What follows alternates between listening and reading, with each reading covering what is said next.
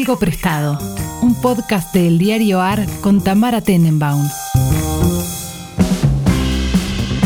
Buenos días, buenas tardes, buenas noches, cuando sea que estén escuchando este podcast. Estoy aquí, yo en Buenos Aires, en un día que ustedes no saben cuál es. En mi uso horario son las 13.02, pero no es la misma hora exacta en el lugar en el que está mi amigo personal Pablo Priluca. ¿Cómo estás, Pablo?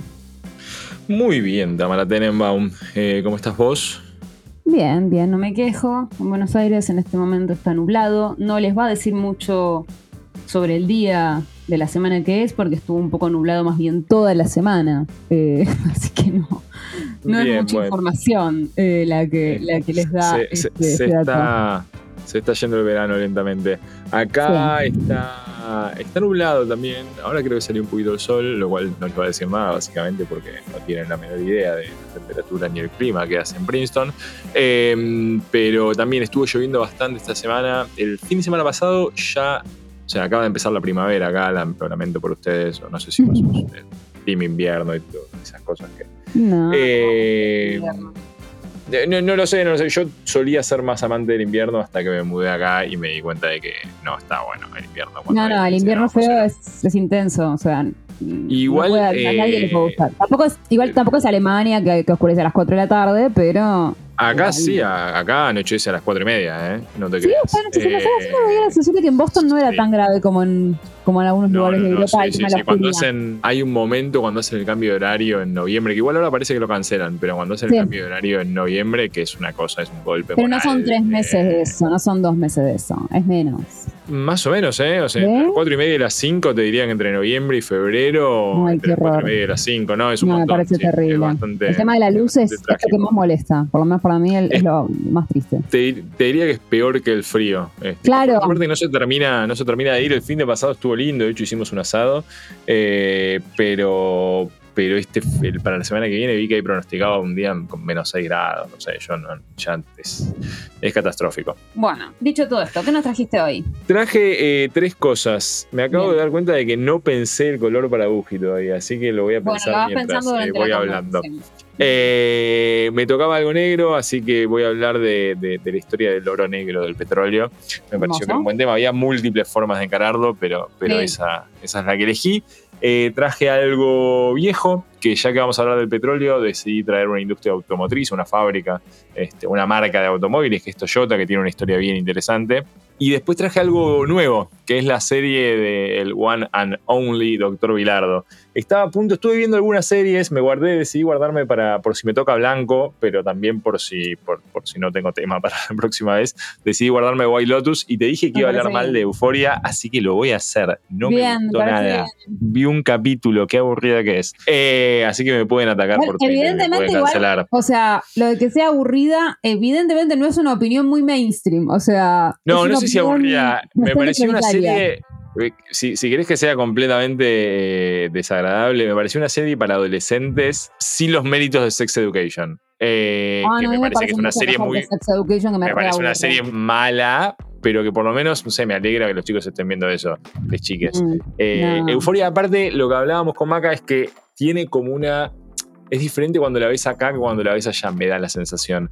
Porque una cosa es como toda la historieta y la cantinela de que los yankees están todos empastillados y que viven en, en- en un estado de no sé qué. Y otras cosas cuando llegas acá y te das cuenta de que efectivamente están absolutamente todos. No, esa parte es re dark y es re aburrida. Pero digamos, no- igual creo que lo- los méritos de Euphoria en general es- no son. Más que el guion siempre fueron otra cosa. Es una serie muy ambiciosa visualmente, digo, eso tiene. eh, muy bien actuada, muy, es un producto. Cada capítulo Muy bien actuada. es Justo la enganché. Está en, en Euforia, está la que actúa también en White Lotus, la, la chica de rubia, cuyo nombre no sé. Sí, Eh, hace exactamente el mismo personaje en White Lotus, lo cual me hace dudar de, de su No, pero son todos buenos los pibes. Son todos buenísimos. Eh. Las flotas son buenísimas. Los pibes son buenos. Yo creo que lo más complicado es eso de la premisa del guion, que es una serie de, sobre adolescentes para adultos. Y es una, eso es complicado de hacer. Pero no es para adultos. O sea, no, no entiendo en qué universo un adulto. Es Bueno, no básicamente porque Eh, está, eh, tiene restricción, o sea, menores de 18 teóricamente no deberían ni verla. O sea, así, así la anuncia HBO y así se marketinea. Bueno, prefería hablar de la serie del Doctor Bilardo. Soy una persona. Me parece eh, soy más normie, como me, hicieron saber alguna vez. Pero empecemos hablando de la historia del petróleo, porque la historia del petróleo, como te imaginarás, es, bastante más importante que Bilardo, Euforia o, White Lotus. Eh, o que nosotros dos. Y me pareció interesante traerlo porque justo, bueno, vengo pensando bastante en este tema. De hecho, estoy pensando si en el futuro un un segundo proyecto de investigación pueda tener que ver con la historia del petróleo en América Latina. Eh, y estuve buscando un poco de información sobre los orígenes, en realidad, del refinamiento, digamos, del refinamiento de petróleo que comienza a mediados del siglo XIX. En realidad, primero eh, para un tipo de parafina, pero, pero sobre todo a partir de 1850 empieza a tener peso cuando cuando descubren el querosén. Eh, un geólogo canadiense, cuyo nombre eh, no, viene al caso, eh, en la provincia de Halifax, descubre el, el, querosén, digamos, logra destilar querosén del petróleo y, eso, y el querosén va a empezar a reemplazar bastante rápidamente el uso de lo, que se usaba hasta ese momento, sobre todo para iluminación, que era el aceite de ballena. como bien saben quienes leyeron Moby no sé si vos lo leíste, yo leí la mitad y la verdad que debo, dejar, debo decir que lo dejé cuando se pasó, no sé, 120 páginas hablando de todo lo que se podía sacar de una ballena. Eh, pero bueno, desde ahí el, producto, digamos, el queroseno se expande por Estados Unidos y la demanda básicamente no, no para de, aumentar en todos lados. De hecho, en Rusia se van a descubrir campos petrolíferos muy importantes, en Bakú, en la segunda mitad del siglo XIX, y, ya en 1859 tenemos en, en Pensilvania lo que se considera como el primer pozo moderno, básicamente porque no es excavado, sino que es a perforación, eh, se usan motores de vapor, bueno, tiene toda una serie de técnicas especiales eh, que, luego se van a empezar a expandir por, por Canadá, por Rusia y por Estados Unidos en un principio. En Estados Unidos se, van a ir expandiendo hacia la zona... Eh, hacia la zona oeste. Quienes vieron, probablemente vos lo la hayas visto, Petróleo Sangriento o, Por supuesto, peliculón. de peliculón de, Paul Thomas Anderson, pero más allá de los méritos estéticos de la película, que son muchos, especialmente ese final espectacular que tiene.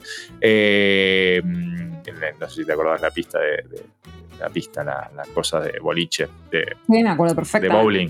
Eh, pero más allá de eso, me parece que lo que muestra Petróleo Sangriento muy bien son dos cosas, digamos. Mm. Una es eh, el nivel de violencia implícita o de, riesgo o de, este, sí, sobre todo de, digamos, las posibilidades de, que, de, accidentes y demás caían los pozos petroleros en esa época, este, que eran muchos.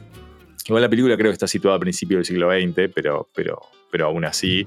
Y por otro lado, los cambios que producía el descubrimiento de petróleo en las zonas donde se descubría, ¿no? O sea, claro, cómo cambiar la migración de personas, exactamente, el crecimiento económico de esa zona, la aparición de nuevos negocios, la aparición de. Me parece que eso está, está bien marcado. Lo que sí, si no me acuerdo mal, aparece en Petróleo Sangriento es eh, la Standard Oil Company. Eh, que creo que es la que le intenta comprar. O sea, como que la película muestra un poco las prácticas monopólicas que tenía la Standard Oil. Es una compañía que se funda en 1870. La funda, bueno, ustedes saben que el principal accionista era Don John Rockefeller. Mm, y, un poco compite, o sea, construye su fortuna atacando a los competidores y, sobre todo logrando acuerdos privilegiados para hacer lo más difícil para hacer con el petróleo. Probablemente que, bueno, extraerlo es bastante complejo, pero que es transportarlo, digamos. Eh, y, de, hecho, en 1911 Estados Unidos adopta toda una legislación antimonopólica cuyo principal objetivo es, eh, la, Standard Oil, que a partir de ahí se va a fragmentar en un montón de compañías la más importante eh, va a terminar siendo lo, que hoy conocemos como Chevron, que, forma parte de lo que se solía llamar las, las siete hermanas, eh, que son como las grandes refinerías del petróleo, que para que se den una idea, hasta 1973 controlaban, hasta la crisis del 73, ahora vamos a hablar de eso, controlaban algo así como el 90 y pico por ciento de, eh, la, de, una refinación, el refinamiento, no sé cuál sería, del, del petróleo. Las otras son Exxon, este, también conocida como ESO en el pasado. Eh, bueno, Chevron, que ya la mencioné, Shell, la que se llamaba, creo que después se pasa a llamar como la, la, British Oil Company, pero que era la Anglo-Iranian, como la, compañía anglo-iraní eh, de petróleo. antes incluso se llamaba Anglo-Persian. Eh, después Gulf, Gulf Texaco y, y Móvil. Esas son como las siete hermanas de la en la industria petrolera. Este, el caso de la anglo-iraní es muy interesante porque cuando se descubre petróleo en Irán en 1908, esa es la primera vez que, se descubre eh, en esa zona del mundo que se va a volver bueno, uno de los grandes centros productores de petróleo. Ahora bien, ya en el siglo XX las energías fósiles, pero sobre todo el petróleo, medio que van a revolucionar, van a cambiar por completo el mundo de la energía. Eh, por un lado, por la industria automotriz, que se va a empezar a expandir. Acuérdense, la vieja historia que aprendimos en el secundario, Ford, producción en masa, Fordismo global, empezamos a tener un montón de, fábricas de autos que se empiezan a volver cada vez más, más eh, masivas, sobre todo en la posguerra, eh, pero también en los usos militares. de, hecho, Churchill, que es muy famoso por, lo que hizo durante la Segunda Guerra Mundial. Aparte, mientras era First Lord of the Admiralty, que es como el, líder de la Fuerza Naval Británica, eh, eh, que básicamente era la Fuerza Naval más, una de las más importantes del mundo, en 1911 es el pionero que decide cambiar del carbón al petróleo todos los barcos de la Marina británica. Obviamente a partir de eso les da un rendimiento y una capacidad de, movimiento que no tenían las otras, que a poco se van a ir convirtiendo también como consecuencia de la decisión que toma Churchill. Pero Churchill es el primero que decide cambiar toda su marina al, petróleo, lo cual es un cambio muy importante y explica en buena medida eh, la, cantidad de guerras que va a haber en el siglo la superioridad bélica también de Inglaterra. No, no, no, y, sobre todo la cantidad de guerras que va a haber durante el siglo XX para ah, controlar el petróleo. El petróleo no es solamente importante desde un punto, sobre todo hasta la Segunda Guerra Mundial, digamos, ¿no? Eh, el petróleo no es solamente importante para el uso masivo de, autos o para la producción de energía, sino sobre todo por sus fines militares, sobre todo hasta la Segunda Guerra Mundial. Justo estuve el otro día en una charla de un compañero acá que está con una tesis muy interesante, no sobre petróleo, sino sobre algunos minerales particulares y todos los conflictos que se dan en el periodo entre guerras cuando las potencias se empiezan a dar cuenta de que hay ciertos recursos que son muy importantes para hacer aleaciones de acero, para mover, mover automóviles o generar energía, para un montón de cosas, y se empieza eh, a formar bloques para intentar dominar otras partes del mundo este, para conseguir esos, esos minerales, digamos, que no tienen las potencias centrales. Eh, él trabaja sobre el manganés, no sé cómo sería la traducción de manganés, manganesio, creo, y algún otro. Un tema muy, muy árido, pero que me parece muy interesante cómo está planteado. Otro día podemos hablar de eso. Eh, ¿Qué color? No sé cuando no sé ni de qué colores son. Eh, cuando, no, claro, son, es que son productos muy, muy marginales que en realidad se usan para hacer aleaciones de acero con otros, con otros minerales, entonces son muy desconocidos. Eh, pero la, hegemonía definitiva del petróleo sobre el carbón eh, se va a producir en la posguerra, como te decía antes, y, va a llevar a, y, sobre todo la, concentración en las refinerías, que son estas, estas siete hermanas que te decía antes, va a llevar a que en 1960 muchos de los principales países productores de petróleo, Irán, eh, Irak, Kuwait, Arabia Saudita, Venezuela, comiencen conversaciones y el 14 de septiembre de ese mismo año, en la famosa ciudad de Bagdad, se va a fundar, eh, ¿qué se va a fundar, Tamara Tenemam? El 14 de... Septiembre de 1960, países productores de petróleo. Ay, ay, pará, yo sé esto, es como una alianza. La OPEP. La Organización de Países Exportadores de Petróleo. ¿Por qué es importante la OPEP? Porque es la que en 1973, un poco cansados estos países de que las refinerías les están absolutamente cartelizadas, les controlan el precio del crudo, del petróleo crudo, van a lanzar el famoso lockout, no, es un no me sale el término en este momento, pero van a, van a aumentar fuertemente los precios del petróleo y van a generar tanto en 1973 como en 1979 eh, crisis muy grandes. Si vieron Licorice Pizza, de Licorice Pizza hablaste con Male sí, sí, sí, claro, y ahí eh, pueden ver cuando no había gasolina. Exactamente. Ahí ven cuando se desata la primera, creo que es la primera crisis del petróleo, y el impacto que tiene en una sociedad como la Yankee, donde eh, todo el mundo tenía auto. Imagínense que de hecho hay, hay mucho, muchas cosas cambian a partir de las crisis del petróleo. Eh, no sé, la, explosión de petrodólares por el mundo y la toda la deuda externa que contrae Argentina y muchos otros países en América Latina que van a llevar a una crisis en 1982, en parte sucede porque hay eh, petrodólares, digamos, porque hay un montón de plata generada a partir del petróleo por esos países eh, productores que va a circular a través de Europa y Estados Unidos por organismos internacionales o sobre todo por bancos, este, y se va a prestar, va a haber mucha liquidez para prestarle a países sudamericanos, entre ellos a muchas dictaduras. Pero también va, a producir cambios en los autos, digamos, ¿no? Eh, al aumentar el precio del petróleo, los autos tienen que volverse más eficientes en, el uso de, la gasolina y, eso, por ejemplo, va a reducir la cantidad de estaciones de servicios. Ahora los autos podían durar con un tanque muchísimo más tiempo y eso va a implicar cambios también, ahora cuando hablemos de Toyota, en, eh, el peso de ciertas compañías en la producción de autos.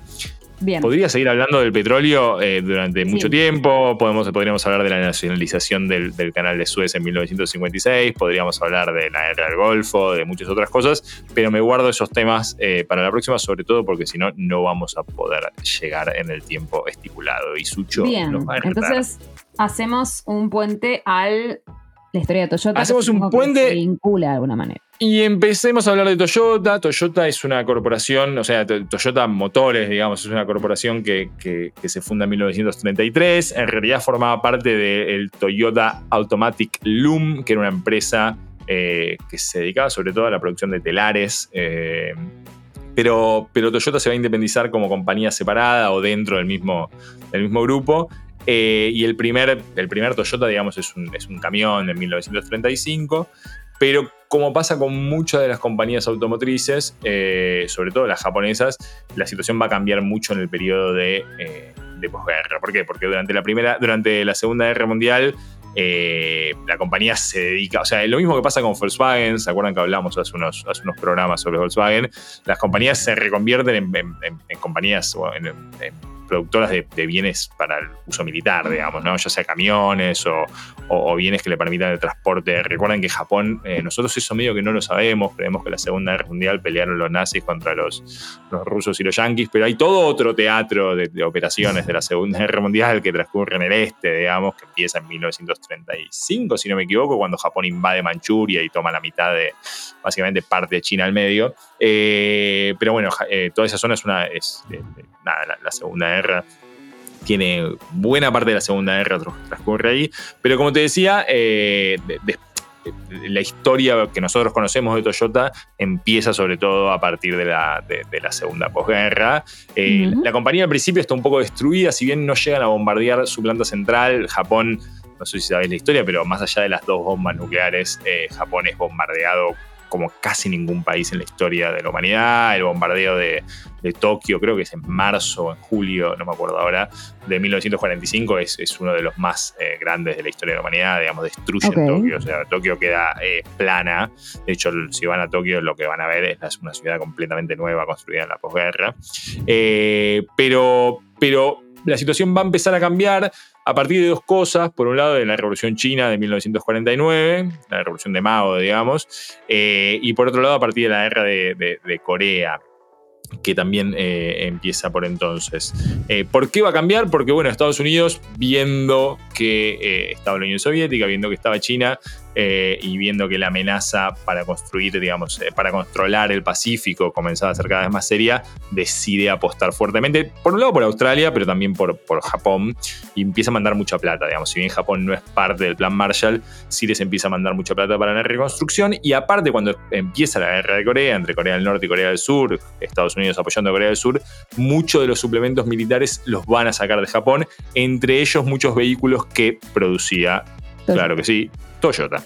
Eh, entonces, la restricción, o sea, a partir de 1949, Toyota va a volver a poder producir autos. Había una restricción para la producción de autos particulares hasta ese año y va a empezar a crecer mucho eh, a fines de los 40 y sobre todo principios de los 50, a punto tal que muchos de los, eh, de los ingenieros de Toyota viajan bastante seguido a Michigan a visitar lo que se llama la, la fábrica Route One, que es como la principal eh, factory, ya, principal fábrica, de, Ford, este, nada, como la cuna del Fordismo tal como lo conocemos. Eh, y en 1900, ya para 1955, Toyota va a tener en el mercado el, Toyota Crown, que es como el primer eh, auto así masivo. Sin embargo, se va a expandir fuerte a partir de la década del 60 Por un lado, porque el mercado interno japonés está creciendo mucho y hay muchos consumidores con plata en, sus bolsillos que empiezan a querer eh, comprarse un auto y ahí es cuando Toyota va a largar su primer auto popular, que de hecho tan popular va a ser que va a ser el auto más vendido de la historia de los autos. ¿Y cuál es? No sé si sabes de Toyota Corolla. Corolla. Eh, se supone que debía hacer eso porque yo no sé nada de autos y si es el único que y es, el es probable que sea. Es así, es así. El más eh, eh, bueno, este nuevo auto abre las puertas para la exportación, sobre todo no solamente en Europa y Estados Unidos, pero también en el sudeste asiático. y, de hecho, digamos, Toyota va a empezar a desafiar a las propias empresas norteamericanas como General Motors o Ford y también a las, eh, a las europeas como Fiat, Volkswagen y, Renault.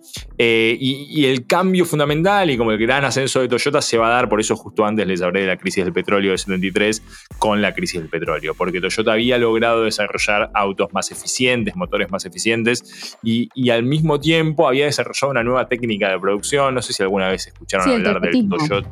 Exactamente, del Toyotismo y lo que se llama la Explica la diferencia del porque yo me acuerdo que existe, pero no me acuerdo bien qué era. La principal diferencia con el Fordismo es que el Fordismo produce en serie y en masa y estoquea. O sea, no, digamos, produce eh, para stock y va vendiendo. A diferencia de eso, lo que hace el Toyotismo es reducir, muy explicado muy sucintamente, ¿no?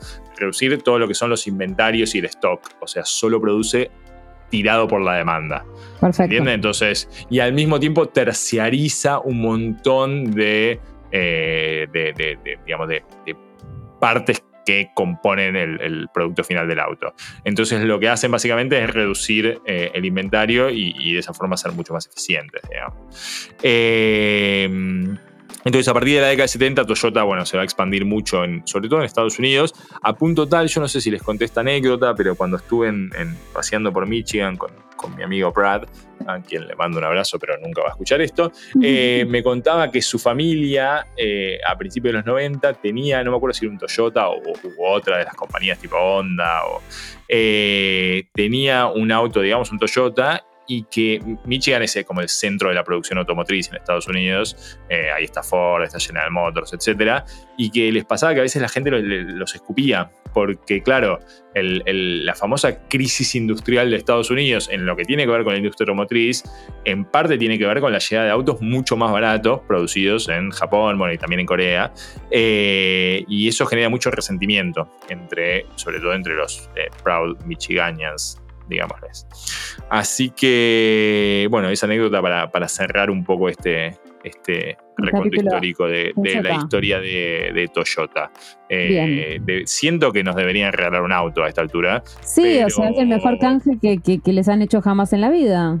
Pero es muy difícil. Así que, el canje del auto, te digo por, porque tengo amigos famosos, el canje del auto es medio, es medio intenso bueno, eh, no cualquiera, no, no, solamente no cualquiera, sino que es un canje exigente. Te vas a tener que estar haciendo podcast sobre Toyota una vez por semana. No sé si, si es para vos. Ok, bueno, ah, podemos hacer un podcast que sea la historia de Toyota, si no Claro, entero, todo el año, día por día. no, tengo, no tengo ningún problema, los hacemos, incluso podemos forzar a, a, Male, a Buje y a Gino que también hablan de Toyota. A que todos, cuatro personas hablando de Toyota una vez por semana. ¿Por eh, qué, color te toca, ¿Qué color te toca la semana que viene? Toyota. Eh. Parece bien. Reemplazamos la sección del color por la sección de Toyota. Piénsenlo, Toyota, eh, tráiganos eh, cuatro autos, o por lo menos tres, porque en realidad dos o tres. Porque Buji no sé si maneja y yo no manejo, así que en realidad Tres autos. Eh, bueno, y uno me lo pueden dejar acá, así que no hace falta que ni, me lo traigan en Argentina, exactamente. No, no, no, uno te lo mandan para allá. Ya podés sumarte a los podcasts de El Diario AR para informarte y entretenerte en todas las plataformas, como lo hacemos en nuestra web. Somos un diario nuevo y queremos ser el mejor para vos. Nos podés leer en eldiarioar.com o seguirnos en Twitter en arroba eldiarioar.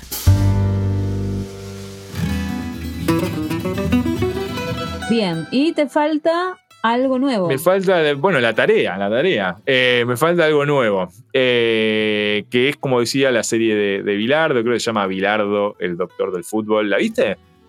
La verdad que no. Eh, igual. ¿Me va a gustar o no me va a gustar? Vos me conoces. ¿Me va a gustar o no me va a gustar? Creo que, yo creo que te va a gustar. Eh, la verdad que la serie está buena. O sea, digamos, la única crítica que yo le haría es algo que va a hacer que a vos te guste. Es que la serie habla bastante poco de fútbol. O sea, claro sentido de que habla bastante poco de. Aprovecho, perdón, para hacer un paréntesis y mandarle un saludo muy especial a todos nuestros primos hinchas de River.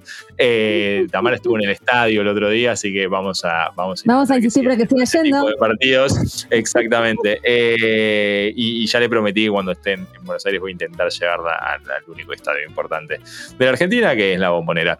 Eh, dicho esto, eh, eh, me parece que la serie habla poco de fútbol, o sea, habla poco. Okay. Mirando es un tipo muy importante, no solamente por, su personaje, que es espectacular y del que ahora vamos a hablar un poquito, pero es muy importante sobre todo por, porque revolucionó algunos aspectos de, la táctica en el fútbol y eso medio que no está presente en la serie por motivos obvios, que es que, bueno, es, un tema un poco nerd.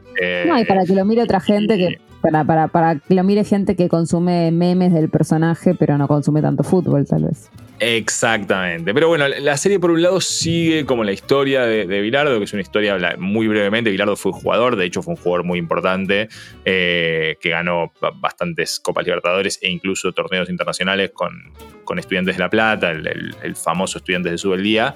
Después se va a convertir en técnico, también le va a ir muy bien. Eh, en Estudiantes, va a dirigir a la selección durante ocho años, digamos, de, la, de cara al Mundial del 86 y luego al Mundial del 90 y luego eh, se va a Sevilla un tiempo, en el momento en el que estaba Maradona en Sevilla. Eh, va a dirigir a Boca y va a dirigir eh, finalmente a Estudiantes de La Plata una vez más. En el medio dirige a algunos, tipo, se va a dirigir a lugares un poco random, tipo Medio Oriente, que la verdad que no me acuerdo. pero esa es un poco la, historia breve de, de, de Bilardo. Me parece que la serie tiene de bueno un material de archivo bastante espectacular tanto de Bilardo como de muchos de los jugadores que, formaron parte de los planteles del, 86 y del 90. Tiene muchas entrevistas, sale todo el mundo, está no sé, un montón de jugadores, eh, todos los que se te puede ocurrir, desde Verona hasta todo el mundo. Y, bueno, y tiene lo más divertido, si quiere, si quiere, este personaje absolutamente bizarro que era, que era Bilardo, que estaba, no, sé cuánto sabes vos del personaje, pero era un personaje que, eh, a ver, no, quiero usar la palabra loco porque no estaba loco, no era un paciente psiquiátrico. un excéntrico. Pero, un excéntrico, un excéntrico absoluto, un enfermo de trabajo. Eh, un poco eso lo cuenta el documental, ¿no? Que él se, olvidó de vivir, digamos, es como su frase, porque básicamente vivía para el fútbol.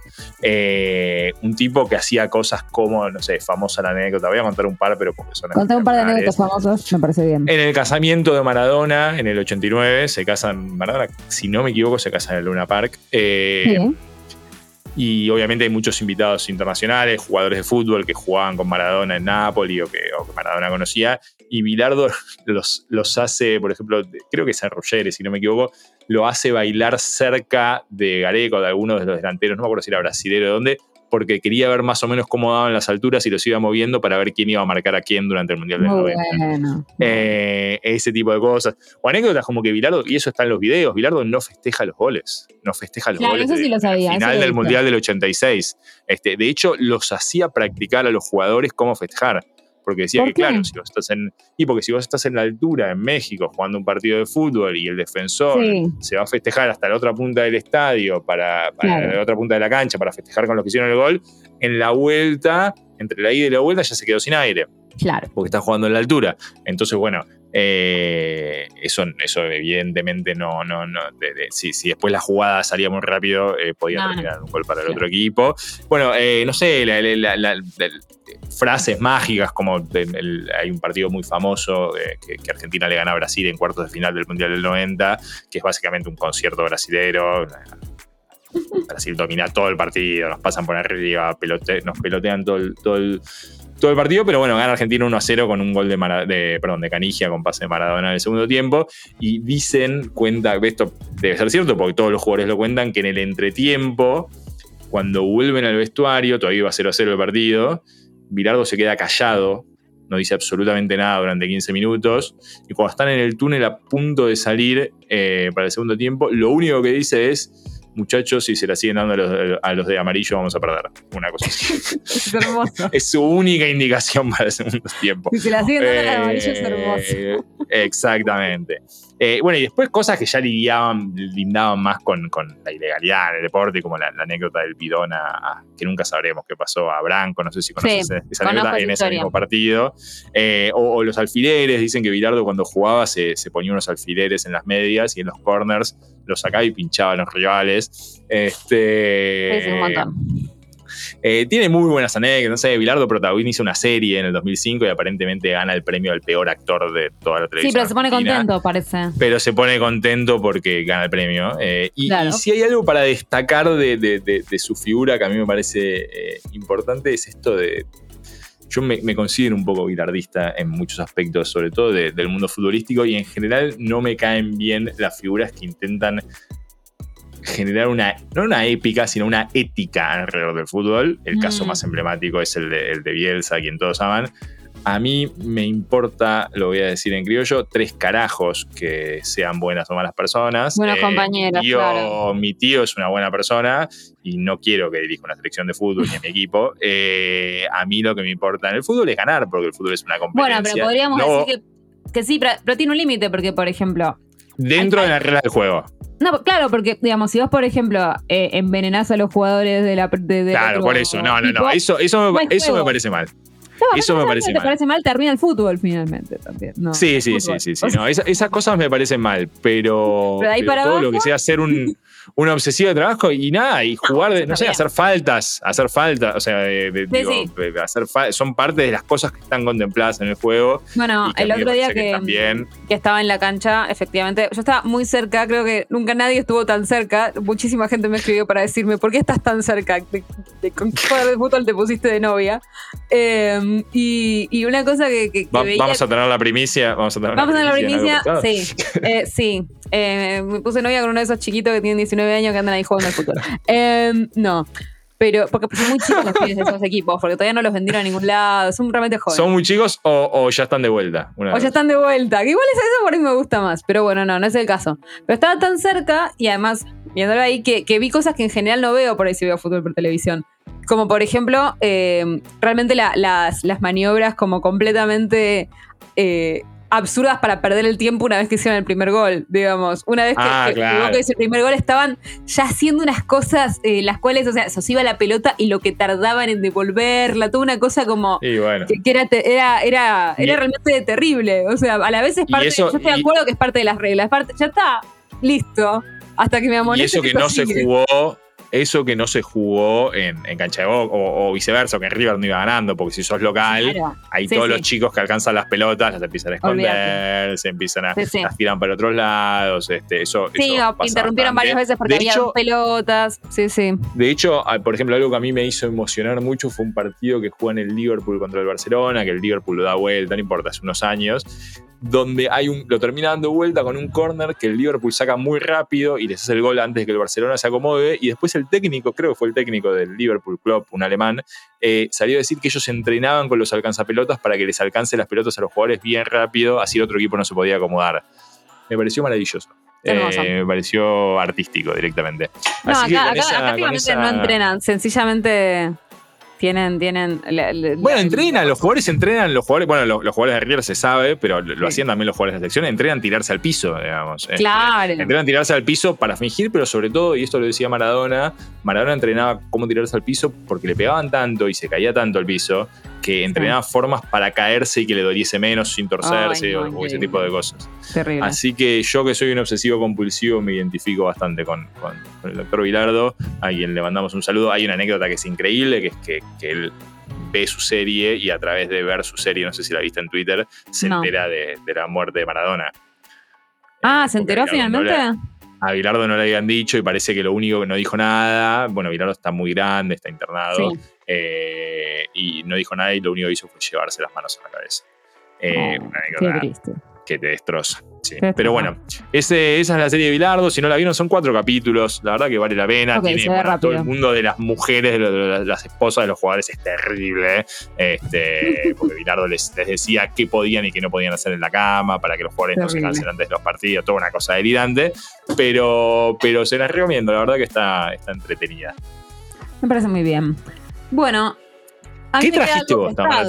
A mí me queda algo prestado, como suele pasar. Muy poca gente se ocupa de que no me toque algo prestado. Pero bueno, algo prestado igual también es siempre subjetivo. Así que esta vez traje como puede. prestado. Siempre traigo cosas, lo que en general considero prestado son cosas que no sean de Estados Unidos ni de Argentina, que son los países de los que, digamos, consumimos casi todo todo el tiempo. Básicamente toda la cultura que consumimos en Argentina es argentina o norteamericana. Como pasa en muchos otros países, ¿no? O sea, como las series que la gente mira, las películas que la gente mira. Así que lo que traje hoy es la nueva temporada de una serie que es italiana y que nadie mira aparte de mí en Argentina. Entonces siento que es bastante prestada. O sea, yo se las presto a ustedes porque no la mira nadie es? más que yo. Que es la serie de mi, la, de mi amiga estupenda, la eh, tetralogía napolitana de eh, Elena Ferrante, que se puso un poquito de moda, si querés Elena Ferrante de nuevo. Por, Ah, mi eh, amiga. Perdón, mi amigo. ¿Cómo se llama? Mi amigo. Mi amiga eh, estupenda. My Brilliant Friend. sí, sí. La My amiga Brilliant genial. Friend. Ah, ¿sabes que la tengo, la tengo en la lista? Es, es, creo que la voy a arrancar ahora que estoy sin series. Sí, a mí me gusta mucho. Tengo varias advertencias para hacer. Yo voy a hablar ahora de la temporada que está ahora, que es la 3, pero tengo varias advertencias para hacer sobre- para quien también la empiece. Eh, bueno, La amiga geniale, My Brilliant Friend o La amiga estupenda es eh, una serie que lo que hace es llevar a la pantalla los cuatro libros de la tetralogía napolitana de Elena Ferrante, a quien quizás algunos conocieron por The Lost Daughter. The Lost Daughter es la novela en la cual se basa la película de Maggie Gyllenhaal, que de hecho comentamos en este podcast. Bueno, Efectivamente. eh, este libro también, igual la tetralogía napolitana, es, son los libros más famosos. Elena Ferrante y se habían puesto de moda. Acá en Argentina los tradujo Lumen. Pero después la serie no pegó tanto. Yo creo que por varias razones. Primero, reiteramos. La gente no está acostumbrada a ver series que no sean en inglés o en español. No, es muy extraño que una serie italiana se ponga requete de moda en la Argentina. No pasa. Eh, Sí, no, no pasa. suele pasar. Y después, bueno, la verdad que es una serie lenta de Se capítulos pusieron, largos. perdón, se pusieron de moda la- las nórdicas. Eh, Las nórdicas, las nórdicas la gente las puede consumir. Es verdad, los policiales nórdicos eh, la gente los consume. Pero porque son policiales, es muy clara la convención de género. Digo, hay algo que, que, que puentea la diferencia cultural que es la convención de género. Un policial es un policial y todo el mundo entiende cómo funciona. Entonces me parece sí, que ahí es un poco más fácil. Confieso que los, los pocos que intenté ver no, no, no me engancharon, pero A bueno. mí no me interesa, pero porque en general no, no consumo policiales. Pero, pero bueno. y ya que esto estoy es- en, hate- en hater de series, eh, voy A a, hatear a Borgen. Que Ah, yo me reaburrí. No, no, no lo no, no lo entiendo logré. que ah, no, se pueden. Bueno, listo, No, me aburrí profundamente. No, no. Esta es, puede ser muy aburrida para mucha gente, a mí me gustó. Pero mi advertencia primera es que la primera temporada es la más aburrida de todas. ¿Por qué? Porque la tetralogía napolitana de Elena Ferrante sigue la historia de dos amigas durante toda su vida. Entonces la primera temporada son chiquitas. Recién en la, en la- en la segunda mitad son adolescentes. Y obvio, como Bueno, que... igual mejor que vaya levantando. ¿no? Es Sí, casi sí, lo contrario sí, de lo que suele pasar con las series. Pero pensá que eso, los primeros capítulos, lo que es, lo que es interesante es el Rione, que es el, el- el barrio donde viven ellas, dominado por la mafia y por distintas mafias peleadas entre sí. Digamos, el, el- el universo es re interesante, pero te toca verlo un poco a través de las protagonistas, que son dos nenas. Y no es tan fácil seguir las aventuras de dos nenas de seis años. Que igual, otra vez, te sirven mucho para entender a sus familias, las diferencias de clase, eh, todas diferentes. Bueno, cómo era la cuestión de género, porque también es una, es una historia ambientada, empieza en los 50, ¿sí? Entonces, son dos chicas, dos, dos nenas en los años 50, en, una, en un barrio de Nápoles dominado por la mafia. Es interesante, pero es difícil el tema de seguir la perspectiva de las niñas. Cuando se empiezan a poner adolescentes, obviamente la cosa se levanta un poquito. Entonces, de hecho, la, la temporada 2, donde ya son, bueno, es difícil decir adolescentes, están casadas, pero son adolescentes, la verdad. O sea, ese, Ok. eh, digamos, es otra época, podríamos decir. Entonces son chicas que tienen 19, 20 años. eh, para nosotros Sí. siguen siendo adolescentes. Pero bueno, la- una ya se casó, tiene un hijo, digo, eh, es una esposa de familia, qué sé yo. Es, es, y la otra va a la universidad. Em, es, y es en la segunda temporada. Y eso es, es muy lindo de ver porque además no solamente ahora son adolescentes en la segunda temporada, sino que ya son los años 60, ves todas las movilizaciones universitarias, digo, ya tiene como mucho color. Y ahora yo estoy viendo la tercera. Está, perdón, ¿está filmada en Nápoles la serie?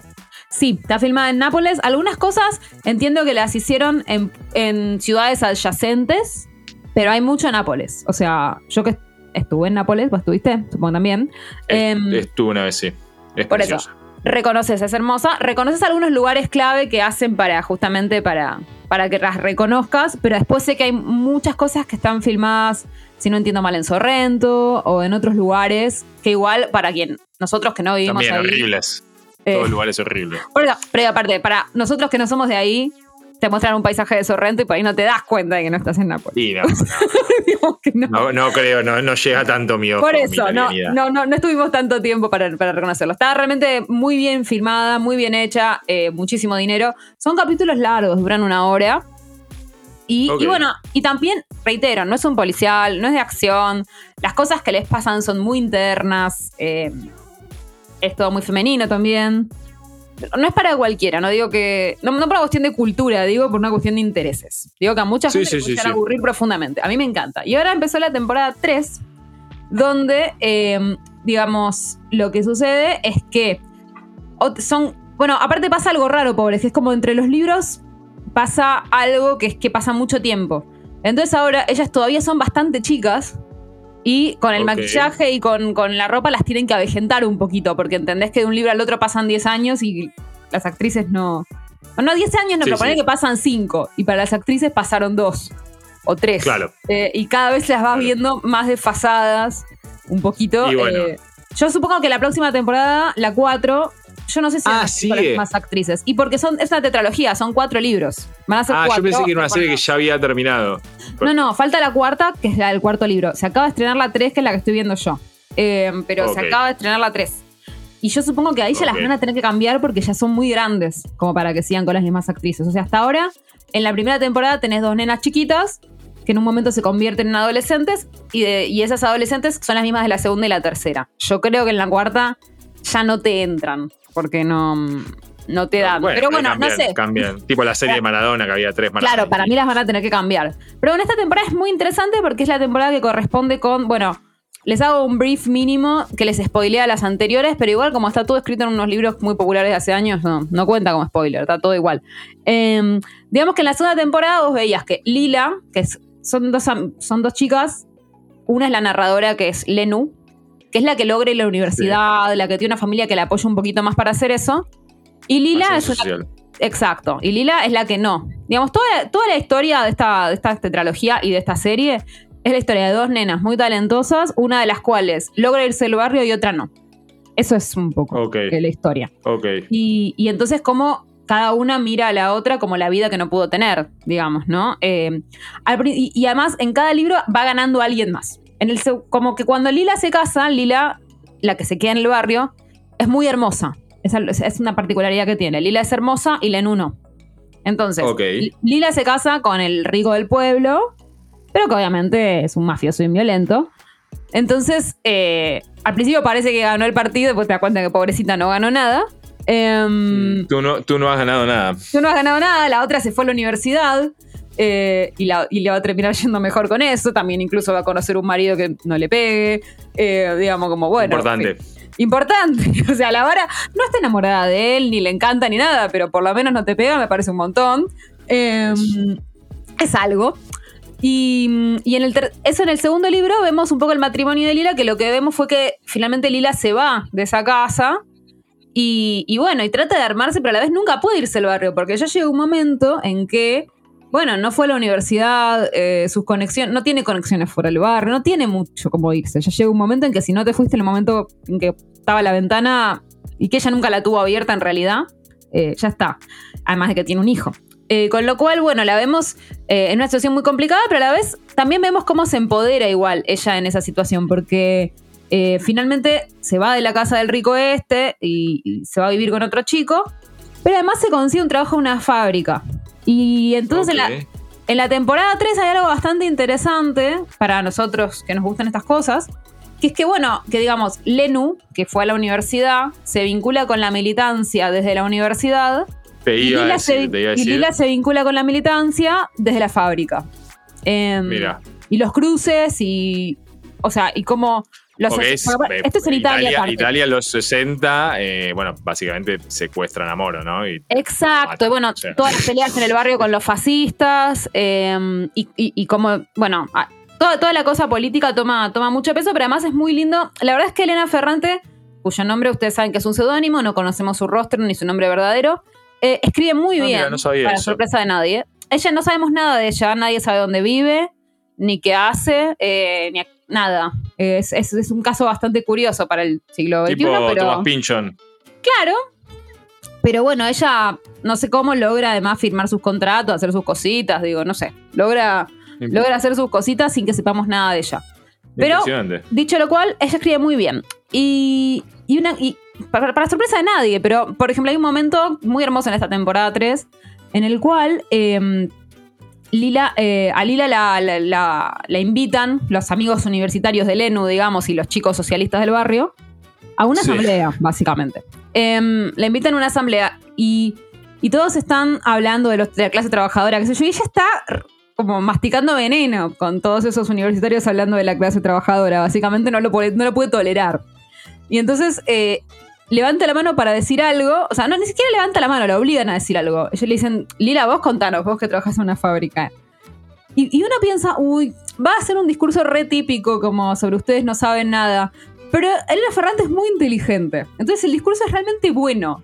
Que es muy difícil que ah, haya discursos políticos buenos en una ficción así. En una asamblea. Eh, sí. el, el, como que el tono del discurso, que en lugar de bardearlos a ellos, hace algo muy inteligente, que es decir, nosotros trabajamos, ¿saben, ¿saben cómo es mi vida? Yo trabajo, bla, bla, bla, bla, bla, bla, qué sé yo. Dice, ¿qué quieren que les explique? ¿Qué quieren que les enseñe? No sabemos nada, estamos completamente embrutecidos, somos gente violenta y desagradable con la que ustedes no quieren pasar el tiempo. Imagínate el momento. Claro.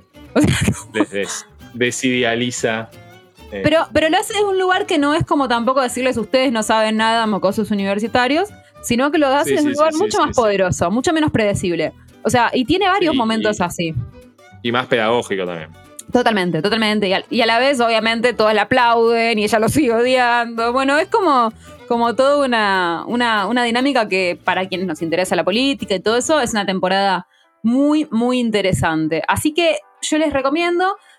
Y se, y se, les recomiendo también incluso que si les aburren los primeros capítulos de la primera temporada, que son con las nenas, miren un poco la sinopsis y pasen directo a las... A las no, y a, y a, veces, o sea, en, en, este caso no sé, pero es, es, algo que pasa con bastantes series, que a veces por ahí no le encuentran en la nota o el tono y, y en un momento dado cambian los guionistas o se lo empiezan a encontrar y la serie, no sé, a mí me pasó con Parks and, and Recreation, que es, es, una tontería, pero que, que, que pasa en la primera temporada es muy mala con cual hay, hay varias que son así. Incluso Community es una serie también de humor que en la primera temporada mmm, y después en la segunda, tercera se empiezan a armar, como que se van armando con el paso de las temporadas.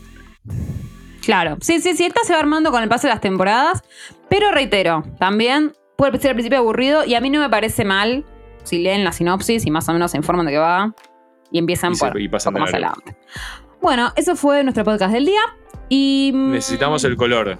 El color, pensando, qué bueno que te acordaste. Eh, hicimos, eh, el problema es que tenemos que empezar a hacer como un banco de colores, porque yo ya no me acuerdo bien cuáles hicieron todos. Yo tampoco me acuerdo, pero. Todos y cada uno de los programas. ¿El verde lo hicieron? Sí.